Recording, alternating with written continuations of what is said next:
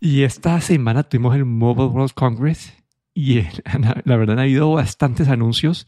Yo en mi cabeza lo estoy agrupando en, como en diferentes grupos, como uno es parte de anuncios de infraestructura, partes que sí afectan a, los, a, los, a las compañías de, de, telecomunicaciones. Después hay un segundo grupo que son como anuncios que ya se habían hecho antes y simplemente lo vuelven a anunciar. Y después veo como eh, el tercero son conceptos, que son como cosas nuevas o tecnologías que están explorando. Y cuarto son simplemente anuncios iterativos de sus de productos. entonces, esas, de esas cuatro categorías, ¿por cuál quieres empezar? Pues yo creo que eh, empecemos por las menos interesantes, que creo son la, la parte de, de telecomunicaciones de los operadores. Sí, ahí, ahí la verdad yo vi un, varios anuncios. Había uno que Microsoft está haciendo esta, es toda esta infraestructura para ayudar a las compañías de, telecomunicaciones.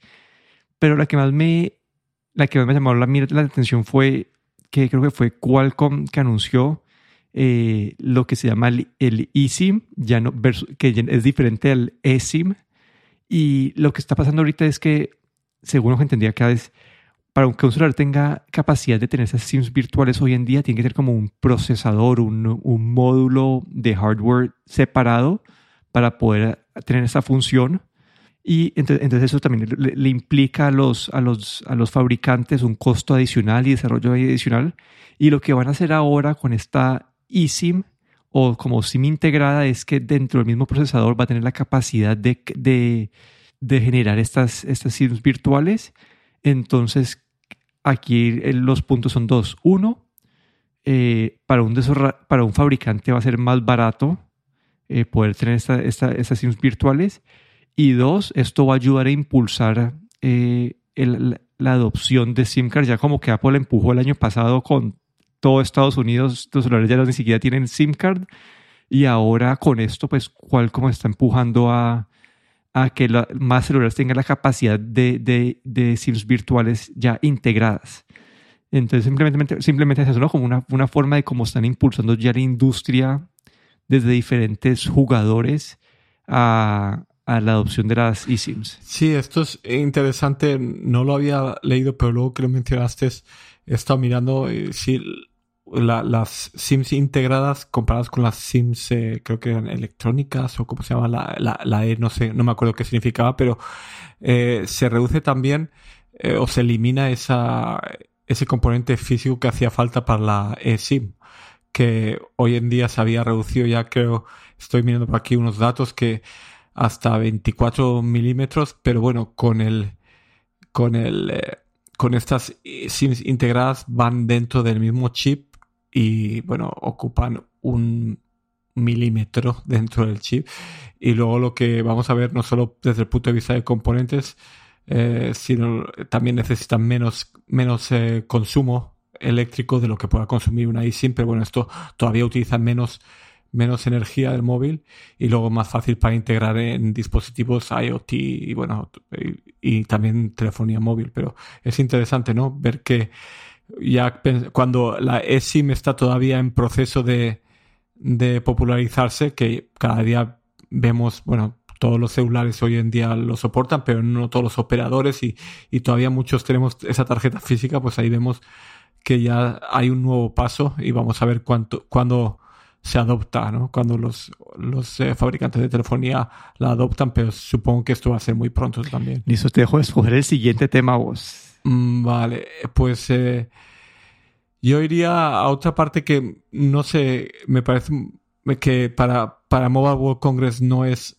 no es muy no, es muy Mobile World Congress, pero son los laptops, ¿no? Que hemos visto nuevos laptops y, y conceptos que no es no son realmente telecomunicaciones en sí, pero también se han presentado algunos en el Mobile World Congress. Sí, bueno, ahí hay un laptop, pero el que, el que decime, el, bueno, el único que yo vi, hubo unos de Lenovo, el, que yo tenía anotados, que era el Z13 y el Z16, eh, y, y también un, un IdeaPad, el IdeaPad Duet, pero simplemente son actualizaciones versus el modelo anterior. Sí, exacto. Como entonces no, no, no voy a entrar mucho en detalle ahí, pero como que básicamente Lenovo fue, anunció esto pero hubo uno que pusiste vos que sí me llamó mucho la atención, que es el, la, el laptop con la pantalla eh, scrollable Enrollable, sí. de, de, de enrollable de Lenovo, porque eso es como, lo hemos discutido antes ¿no? con, las, con las tablets doblables, que lo que te daban era una oportunidad de, si querías modo, eh, modo laptop, podías usar la parte de abajo de la pantalla como el teclado y la parte de arriba como pues pantalla, pero perdías este, este teclado físico. Entonces con este modelo o este concepto de Lenovo, tenés tu laptop típica y debajo de la- del teclado está como la pantalla y si, no sé cómo, y si hundís un botón o, un- o algún setting, se empieza a, a desplegar la pantalla y quedan como básicamente dos pantallas una encima de otra y, y no sé, como que ahí lo único que me, que me preocupa en esa parte es que la pantalla queda súper alta, entonces la parte del peso, ¿cómo haces para que la, se mantenga estable el laptop y no se vaya hacia atrás?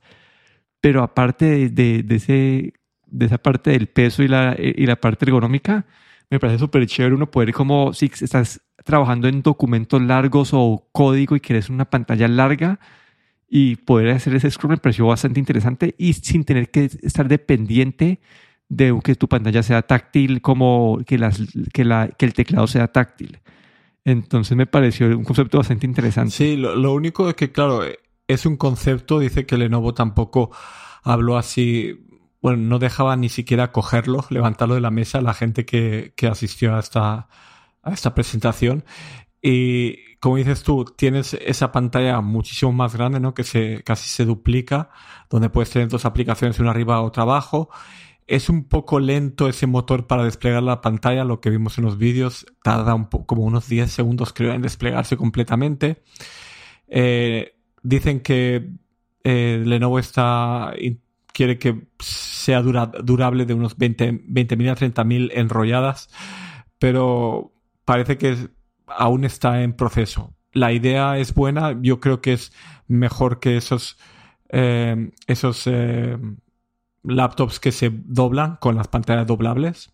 Me parece más interesante esto, sobre todo porque el teclado, como decías tú, un teclado físico para un laptop es muy importante. Y la base debe pesar bastante también, como has comentado, porque para poder mantener esto estable con una pantalla tan larga, cuando se alarga, pues va a tener que pesar bastante la base. Pero la idea me parece muy interesante para esa gente, sobre todo que necesita viajar y quiere tener esa doble pantalla. Sí. Y ya que estamos hablando de pantallas doblables, de una vez hablemos de los celulares doblables, que acá hubo diferentes tipos de anuncios. Sí. Hubo el primero que, que vi yo era el de el Honor Magic BS, que es este, esta- este, este celular doblable de, de, de Honor que ya existía en China, pero lo que anunciaron aquí fue lo vamos a llevar a Europa y va a costar eh, 1.700 dólares, que está en línea a los precios de los otros celulares. Y pues tiene, acá no toca ver, pero lo, único que tiene así diferente que, que me llamó a mí la atención es que mencionan los que, tiene, que soporta 400.000 dobladas versus creo que el estándar que tenía Samsung que eran de 200.000. Entonces, esa, es- esa es la noticia del DC Honor. Y en una noticia parecida había otra también que se llama el, el Tecno Phantom 5 Fold o V Fold, que es de esta compañía Tecno que yo no, había, yo no la había escuchado. Es una compañía también china. Y aquí la diferencia de este es que parece un celular que tiene los, tiene los specs, specs decentes, pero donde sobresale ese celular es que va, cuesta 1.100 dólares el, el, ese teléfono dobla- doblable, cuando el de Honor vale 1.700, el de Samsung como 1.800, 2.000 dólares. Entonces es una forma barata de entrar a este mundo de los doblables y se ve, to- to- quiero, quiero explorar reviews y todo, pero se ve que está bien pensado y no se le ve nada así por, por encima. No sé, no se le ve nada raro por encima. No sé si en, en esas dos querías mencionar algo antes de, de No, seguir. simplemente que esto ya, esto básicamente es lo que había el, el Samsung Z Fold, pues bueno, llevado ya a otras marcas y en el caso de Tecno, pues baja de precio, el procesador es un MediaTek, no es un Qualcomm, eh, pero bueno, que para ese tipo de, de dispositivo yo creo que va de sobra, pero el, el poder llegar a bajar los precios, eso creo que es lo más importante y lo que puede hacer que estos tipos de dispositivos pues eh, tengan mayor alcance. Sí, y otra, y otro, otra vez, otro, otro doble que hubo aquí, que ya es de los pequeños como el Flip, como el, el de Samsung, que era el de Oppo eh, Find N2, que este ya lo habían anunciado y simplemente lo que están anunciando es que va a llegar a Europa. Y este es el, ese es como el sí, como el, como el Galaxy Z Flip 4, sino, eh, pero versión de Oppo. Y no sé, pues se ve, se ve, se ve bien, ¿no? Como que no. ¿Qué leíste vos de este? Sí, eh, de este lo que va, lo más interesante, ¿no? Es que comparado con el, el de Samsung, este tiene una pantalla bastante más grande en la parte exterior que sirve como para hacer eh, también como cámara de selfie, obviamente, pero esa es la parte, digamos, que una pantalla al ser más grande un poco más usable. Y bueno, eh, creo que es todavía ahí el, el, Flip, el Galaxy Z Flip no, no había tenido todavía mucha competencia y esto básicamente es casi idéntico, pero con esa pantalla más grande. Sí, como que las, el posicionamiento de las cámaras, todo. hasta el color está parecido. Exacto. Creo que podrían haber sido un poco, haber, haber sido un poco más discretos, ¿no? Pero sí, como dices tú, hasta el color parece el mismo. Bueno, y el último de los dobladores que yo vi aquí, que fue el que menos me, atrajo y no me pareció tan interesante, es uno de Motorola que se llama el, el Riser, que es parecido, yo creo que ellos en, en el pasado tenían uno de estos, y es un celular que tiene pues su pantalla normal, pero esa pantalla se dobla hacia la parte de atrás y si, y, si volteas el celular o estás viendo un video, la pantalla se empieza a alargar y se extiende y queda en un, en un, pues en un aspect ratio como de tipo película. Pero no sé, como que este me parece a mí un poco menos útil. Es como que cuando lo estás usando en el, en el, en el modo normal, tienes una pantalla pues más bajita, como más cuadradita y cuando estás viendo un video o si lo volteas de, lado, pues se, se, alarga la pantalla.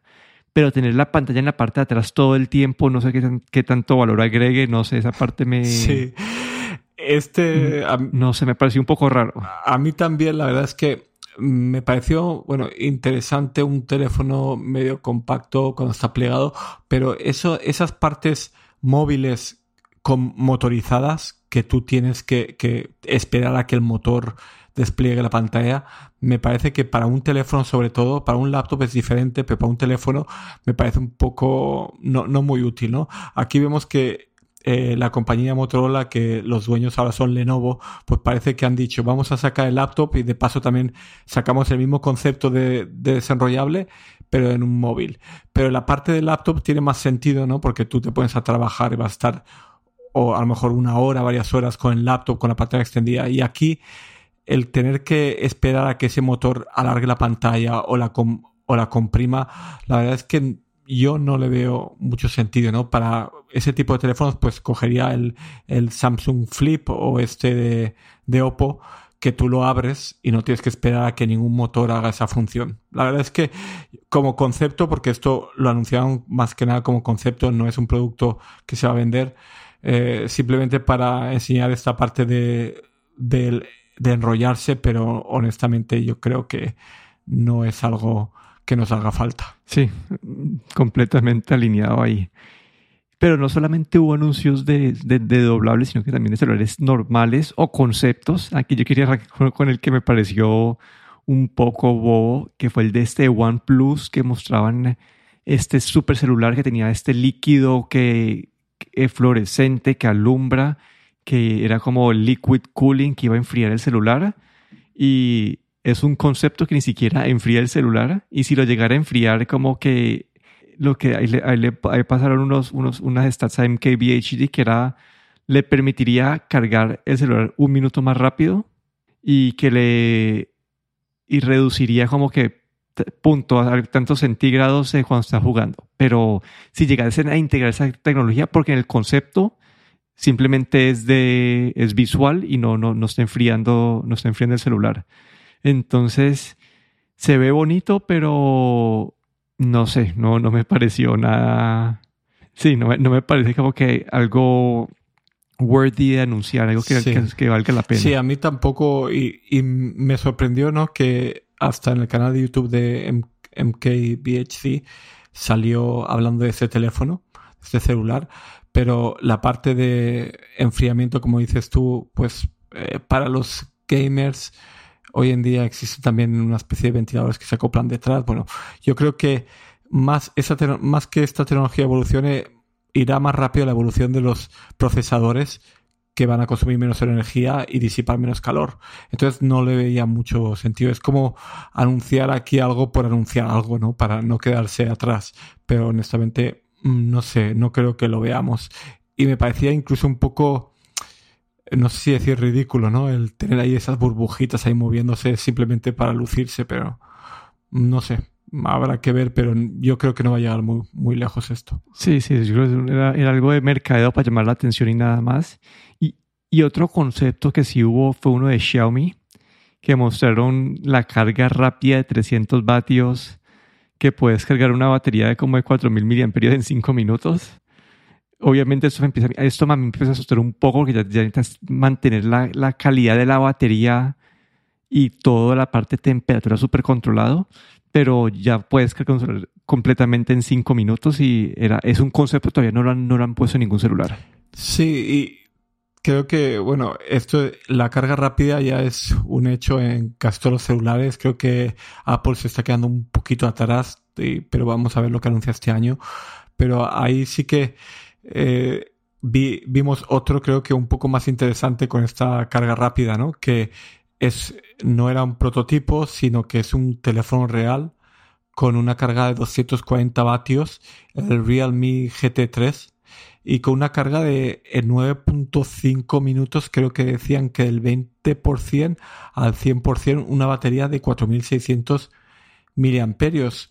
Y luego creo que también decía que la batería se podía cargar, tenía un ciclo de 1600 cargas en la que se reduciría a un 80% la capacidad, pero que aún así es doblar el estándar que hay ahora en, baterías, que me pareció todo muy bueno. No sé, no sé si viste este, este Realme. Sí, sí, hay, hay lobby, hay, hay, varias cositas que quería mencionar de este. Uno, este es otro de estos anuncios que ya existía en China y simplemente lo van a lanzar en, el, en el occidente.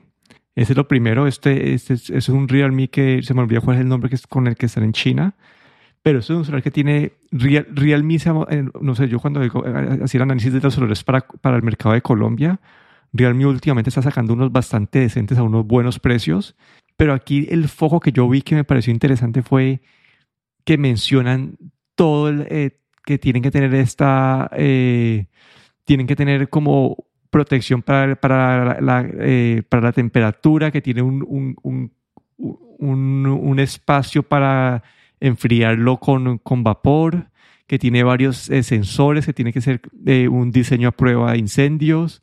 Y, y esta cuando hacías mencionar lo de Apple, vos que por qué Apple está atrasado, yo creo que es por eso, porque creo que hay, hay un incremento de riesgo de poder cargar rápido con, pues no sé, con, la, con la confiabilidad de las baterías. Y no sé cómo, yo creo que Apple que vende tantos celulares al año si, si, te sale una de cada millón de celulares que, se, que, es, que con un defecto de la batería y le estás cargando a esta, a esta potencia, pueden que serían muchas las noticias de ellos que estarían como celulares de, con defectos. Entonces, para mí, esa es la, yo creo que esa es la razón por la que Apple se está, no, no, no se ha metido de, de, todo, a fondo en este mundo de la carga rápida. Vale, sí, ahí, ahí entiendo, sí, el punto.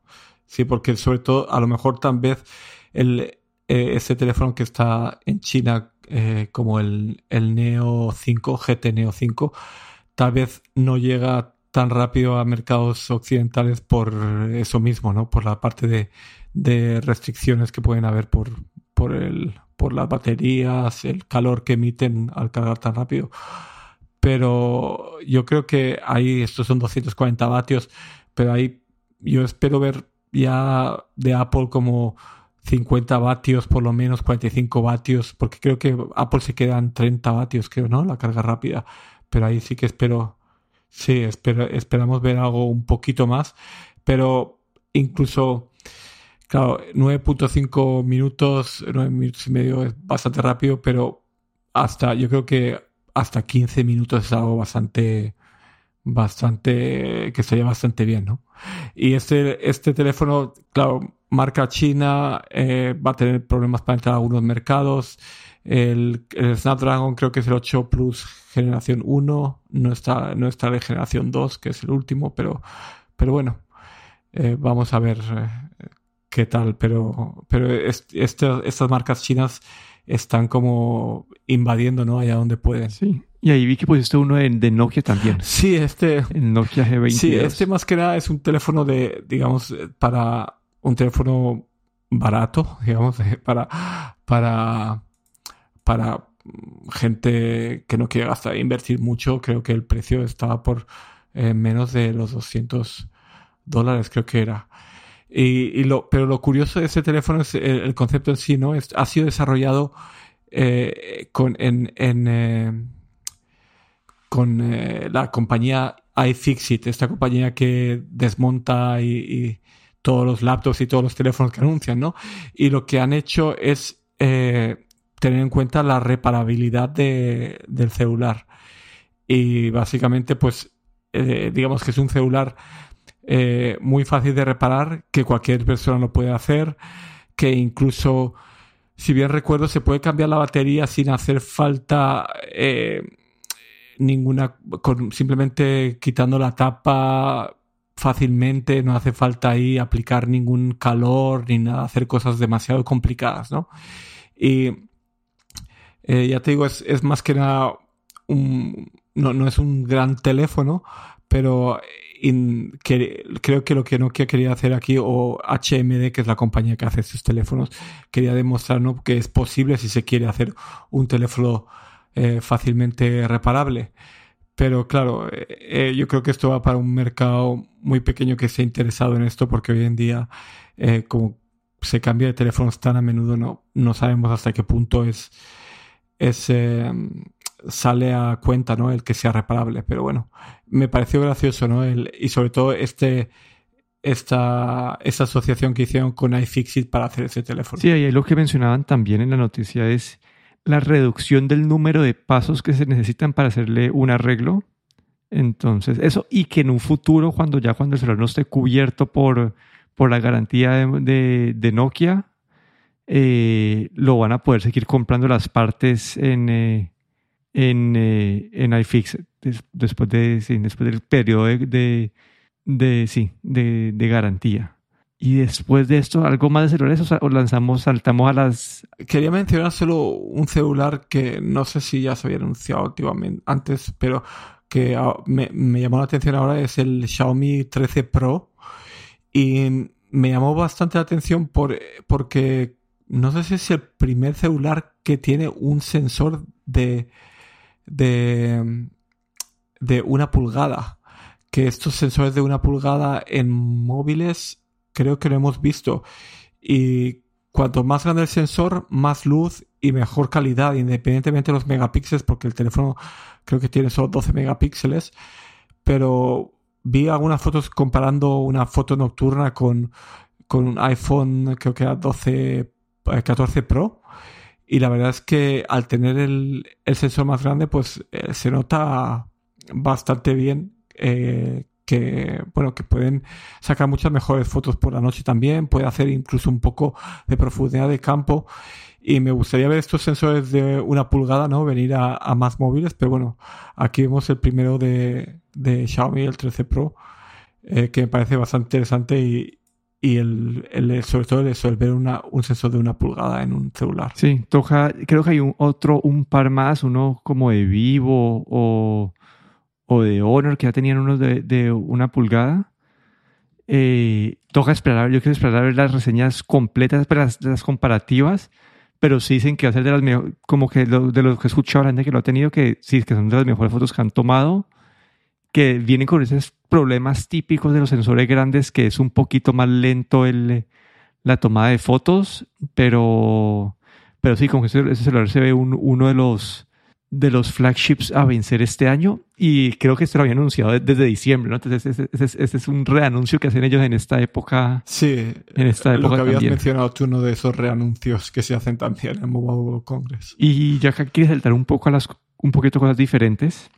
Y son esas gafas de Xiaomi de realidad aumentada y también realidad virtual. Y aquí lo interesante que me parece es, bueno, va a tener este mismo procesador del, eh, del de, de, Qualcomm XR2, que es el que tiene de los de Facebook. creo que es el mismo que tiene uno de los de Oculus. Ah, de las Quest. De las Quest, ajá. Va a pesar 126 gramos, que en mi casa empieza a sonar como un peso más decente. Pero para poder llegar a este peso tuvieron que hacer hasta una, una tecnología nueva de batería que es la de Silicon Oxygen para poder llegar a una batería pues que, que fuera más pequeña y pudiera caber aquí. Y es completamente, al tener ese procesador, es completamente independiente del, eh, del celular o, de, algún otro dispositivo. Y algo, la otra, la otra cosa diferente que tiene es que tiene esos lentes eh, electrocrómicos que, que pues, básicamente pues, prender y apagar que es la transparencia de los lentes. Todavía no han anunciado precios, no han anunciado fechas, pero en cuanto a la dirección que están tomando, me parecieron interesantes. No, hay muchos ejemplos de cómo vayan a funcionar. Dicen que la forma de controlarlos principalmente va a ser con los gestos, con las manos. No sé, siento que se empiezan a ver un poco más normales estas gafas que las grandotas y toca ver cómo funcionan en el, en el día a día. Sí, vi el concepto, bueno, eh, el, ese prototipo que, bueno, ya no es un concepto, es realmente un algo usable pero es todavía un prototipo, no, no, no sabemos si va a haber un producto real o no. Pero incluso vi un vídeo en el que le habían dejado a una persona hacer un hands-on, ¿no? Y ahí se veía eh, cómo se crea esa, pues crear una pantalla virtual, las, el, el, cristal se oscurece, pues tiene un modo más inmersivo y cómo se controla con los, con los gestos de los dedos, ¿no? Se podía ampliar el tamaño de la pantalla y hacer alguna interacción pero como dices tú, como concepto, eh, o, como, no como concepto, pero como prototipo, eh, se ve muy bien, eh, pesaba 126 gramos o 100, por ahí, que ya es algo que dicen que, bueno, como gafas, normalmente el ideal son como 100 gramos, ¿no? Todavía un poco pesadas, pero bueno, eh, esto es un, un, avance bastante grande y bueno, creo que esto es a lo que, a lo que estamos esperando a que la tecnología llegue, ¿no? Facebook con sus Quest eh, están, van poco a poco, pero bueno, aquí Xiaomi se ha querido adelantar y ha querido enseñar lo que, lo que están trabajando. Yo creo que también porque se ven venir que algo viene de Apple, no se sabe qué es, pero aquí todos quieren, quieren ser los primeros o quieren decir que, bueno, que ellos también están trabajando en un producto y no se quieren quedar atrás. Pero bueno, es un, es un prototipo y todavía no sabemos, pues, eh, muchos más detalles ¿no? de lo que va a ser el producto final si es que llega. Sí, eh, sí yo creo que problemas como lo de la batería para empezar a producir en masa como esas tecnologías nuevas de batería y todo eso, yo, creo que por eso no, no han anunciado ni tiempos ni precio, pero sí me pareció interesante. Y la última que yo tenía así para mí importante e interesante es que Windows o Microsoft anunció un par de cambios a Windows y es esta integración de Phone Link que, que, ya, han tenido para Android hace mucho tiempo, lo están anunciando para iPhone y que vas a poder ver tus llamadas, mensajes y contactos desde un computador Windows o con unos asteriscos, como que los mensajes vas a poder solamente verlos desde, que, desde el momento que empezar la sesión, no vas a poder ver el histórico y no puedes interactuar con eh, group messages ni hacer reactions, simplemente como es mandar mensajes, pero me parece un, un avance nuevo, bueno. Y toca ver, no sé si has visto esta, esto también de Intel, esta tecnología de Intel para, también para atar el iPhone a, Windows. No lo he usado, pero, pero entonces nos empezamos a ver esta integración de, de los iPhones con, con, Windows un poco mayor y me pareció interesante. Sí, yo solo vi lo de Microsoft y me pareció bastante, bastante interesante, ¿no? Porque siempre el iPhone había sido como imposible de acceder, digamos, y aquí como dices tú, con restricciones, creo que tampoco puedes distinguir si es un iMessage, si es un SMS, pero ya es un avance bastante grande. Y el, lo otro que, otro anuncio que hicieron en Windows es que era empezar a integrar el, el, el Bing AI o este ChatGPT en, el, en, el, en la búsqueda de Windows, que uno tiene en la parte de abajo. Y ese tengo, no sé, como que entiendo para el usuario una, una mejora, no tener que entrar a Bing o a Edge para poder utilizarlo pero para Microsoft me preocupa un poco en el sentido de que ya todo el mundo tiene los ojos en ese momento en Bing y, y al integrarlo tal vez en la barra de navegación la gente tal vez ya así vuelve a hacer las búsquedas en Google, ya mm, ya que vas a poder usar pues parte del ChatGPT dentro del sistema operativo. Entonces, no sé, cómo me parece un poco, no sé, no sé si es la decisión que hubiera tomado yo para quitarle mercado a, Google. Sí, yo tampoco sé si el, el, el este chat GPT si está ya, si está preparado a que, para estar metido ahí en, en tu ordenador en el día a día. No sé, yo creo que todavía estamos un poco, todavía es un poco temprano para estas integraciones, creo yo, pero bueno, habrá que ver eh, cuando, bueno, cómo, cómo, qué puedes hacer con ello, porque es gracioso durante un momento ponerte a chatear con, con esta inteligencia artificial, pero no sé, eh, habrá, habrá, que ir, habrá que ir viendo, ¿no? Cómo, eh, qué tipo de funciones le ponen. Ya creo que cuando hablamos ya la otra vez, sobre todo en Office, podría ser más interesante, pero aquí en la barra vamos a ver, ¿no? Qué es, para qué lo puedes utilizar, habrá que ir pensando. Sí, toca ver cuando le integren a, a, los Exceles, al Word y al, y al PowerPoint y hasta el Outlook, ¿no? Uno sí, puede decir el Outlook. Para, sí, en, para todo, en todo le puedo ver algún tipo de uso interesante. Sí, habrá que ir viendo, sí. Pero ahí vemos que Microsoft sí que lo está dando todo, ¿no? Está ya está yendo bastante deprisa desde el momento en que anunciaron lo la integración en Bing hace, hace unas semanas y ahora ya en la barra de Windows. Sí, sí, pues están, están corriendo con todos esos anuncios, aprovechando el, el, el, momentum que tienen con ese nombre. Pero bueno, eso fue, aquí no hemos cubierto todo lo que, lo que anunciaron en Mobile World Congress, solamente algunos de los que llamaron la atención. Aquí me despido, Daniel Rosoro. Y aquí, Guillermo Ferrero.